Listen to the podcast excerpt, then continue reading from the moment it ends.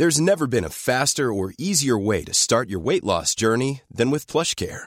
PlushCare accepts most insurance plans and gives you online access to board-certified physicians who can prescribe FDA-approved weight loss medications like Wigovi and Zepbound for those who qualify. Take charge of your health and speak with a board-certified physician about a weight loss plan that's right for you.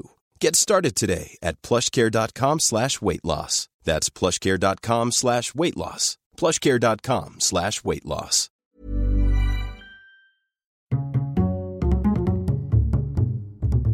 Culture G, votre podcast quotidien. Le récit que je vais vous raconter aujourd'hui est exceptionnel, c'est l'histoire de la plus grande opération de faux monnayage de l'histoire. Elle a été mise en place par le régime nazi. Revenons à la fin de la Première Guerre mondiale. L'Allemagne est ruinée, la planche à billets tourne à plein régime, et le pays traverse une période d'hyperinflation, c'est-à-dire que la quantité de billets dans le pays augmente et que les produits coûtent de plus en plus cher. L'image est connue, on dit qu'il fallait une brouette de billets pour acheter une baguette de pain. Quand commence la Seconde Guerre mondiale, Adolf Hitler cherche des moyens pour affaiblir ses ennemis et il a une idée, produire des faux livres sterling pour faire basculer l'économie britannique. Les nazis veulent fabriquer de faux billets qui soient indétectables. C'est un projet ambitieux parce que le livre sterling est à l'époque considéré comme l'une des monnaies les plus sûres au monde. En 1940, un officier SS, Alfred Helmut Nojox, prend la tête d'une première tentative, l'opération Andreas. Je vous le dis tout de suite, c'est un échec. Nojox ne connaît rien à la fausse monnaie et il n'est pas un homme suffisamment méticuleux pour diriger une telle opération. L'expérience est un échec. Un échec cuisant. En 1942, Himmler en personne, l'un des plus hauts dignitaires du Troisième Reich, relance le projet. Il nomme à sa tête l'officier SS Bernhard Krüger, c'est le début de l'opération Bernhard. L'officier SS installe son atelier de faussaires dans des baraquements fermés du camp de Sachsenhausen. Tout est top secret, même le commandant du camp ignore sa mission. En recrutant dans les différents camps de concentration, Bernhardt monte une équipe de 140 faussaires. Ce sont pour la plupart des juifs, d'anciens imprimeurs, graphistes, peintres, chimistes, tous réquisitionnés pour cette mission secrète. Pour ces prisonniers, Bernhardt leur offre un sursis, avec une meilleure qualité de vie. Ils sont bien logés, bien nourris, peuvent se laisser pousser les cheveux et se laver. L'officier SS achète ainsi leur efficacité. Vous savez, nous ne voulons pas refiler quelques billets à une caissière de grand magasin. Notre but est de détruire l'économie anglaise tout entière. Si les Anglais découvrent trop tôt qu'ils ont affaire à des faux, ce sera la fin de l'opération. Ce qui me contraindrait à vous renvoyer dans d'autres camps. Pour ne pas risquer de perdre cette position de privilégié, les déportés se mettent à travailler d'arrache-pied pour fabriquer des billets de qualité. Il y a plusieurs obstacles à surmonter. D'abord, le papier. Il faut en trouver un avec la même texture, la même épaisseur et les mêmes caractéristiques que le sterling. Quand vous secouez un billet, il fait un bruit particulier. C'est ce qu'on appelle le craquant. Il faut le reproduire à l'identique et les prisonniers y parviennent.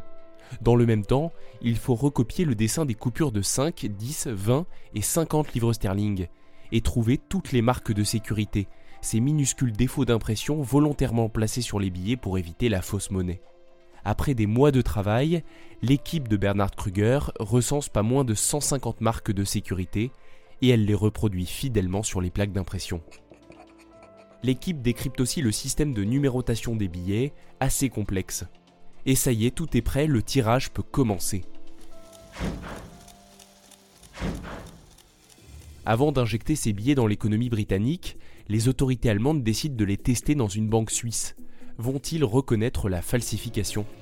Monsieur, en ce qui concerne vos billets, l'examen a établi qu'il s'agit incontestablement et sans l'ombre d'un doute d'argent authentique. La contrefaçon a dupé les Suisses, mais dupera-t-elle aussi la Banque d'Angleterre?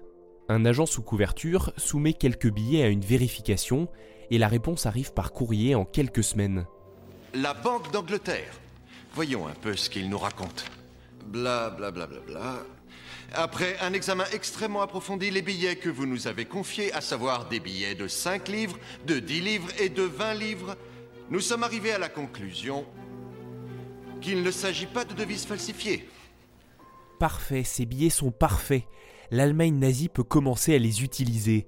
Elle est gagnante sur tous les points, elle se finance et en même temps elle déstabilise l'économie britannique. Il suffit de dépenser ces faux billets dans leur immense empire colonial et l'argent finit toujours par rentrer au pays. La Banque d'Angleterre au début n'a pas la moindre idée de ce qu'il est en train de se passer, mais par un coup de chance inouï en septembre 1942, elle se retrouve en même temps en possession de deux billets portant le même numéro de série. La banque est incapable de distinguer le vrai du faux, et elle comprend qu'il se trame quelque chose de louche. La seule solution pour la Banque d'Angleterre est de renforcer les contrôles sur les numéros de série. Lorsqu'un doublon est trouvé, elle brûle au hasard l'un des deux. Les mois passent et elle en trouve de plus en plus. Cette histoire commence même à inquiéter le gouvernement britannique. Et à juste titre parce qu'en 1944, un billet sur 20 qui circule en Angleterre est un faux. Mais l'économie britannique tient bon. Une chance qu'ils aient découvert l'entourloupe parce que le système aurait pu s'effondrer sans même qu'ils ne comprennent pourquoi. Là, ils se défendent en multipliant les contrôles. Pour le régime nazi, il faut continuer, imprimer plus de livres sterling et trouver un moyen de copier aussi le dollar. Les prisonniers de l'équipe de Bernard Kruger sentent que la fin de la guerre approche et ils cherchent à diminuer la production. Ils sabotent les machines et prétextent que le dollar est trop complexe à copier. Il faut gagner du temps pour survivre. En mai 1945, leur exécution est ordonnée, mais ils sont sauvés à temps par l'armée américaine. Les billets restants ainsi que les archives de cette imprimerie secrète sont coulés par les nazis au fond du lac Toplitz, en Autriche. Des plongeurs remonteront ce trésor en 1959. Il existe des images exceptionnelles sur cette opération que vous pouvez regarder sur la page Facebook de Culture G. Je viens de vous les publier. Au total, lors de cette opération Bernhardt, plus de 9 millions de billets ont été imprimés. Dans l'atelier de contrefaçon de Sachsenhausen, les détenus ont fabriqué 132 millions de livres sterling, soit quatre fois les réserves britanniques. L'opération Bernhardt est la plus grande tentative de contrefaçon de tous les temps. Après la guerre, Bernard Kruger est détenu en France pendant trois ans. Il doit s'occuper de la falsification de documents pour les renseignements français.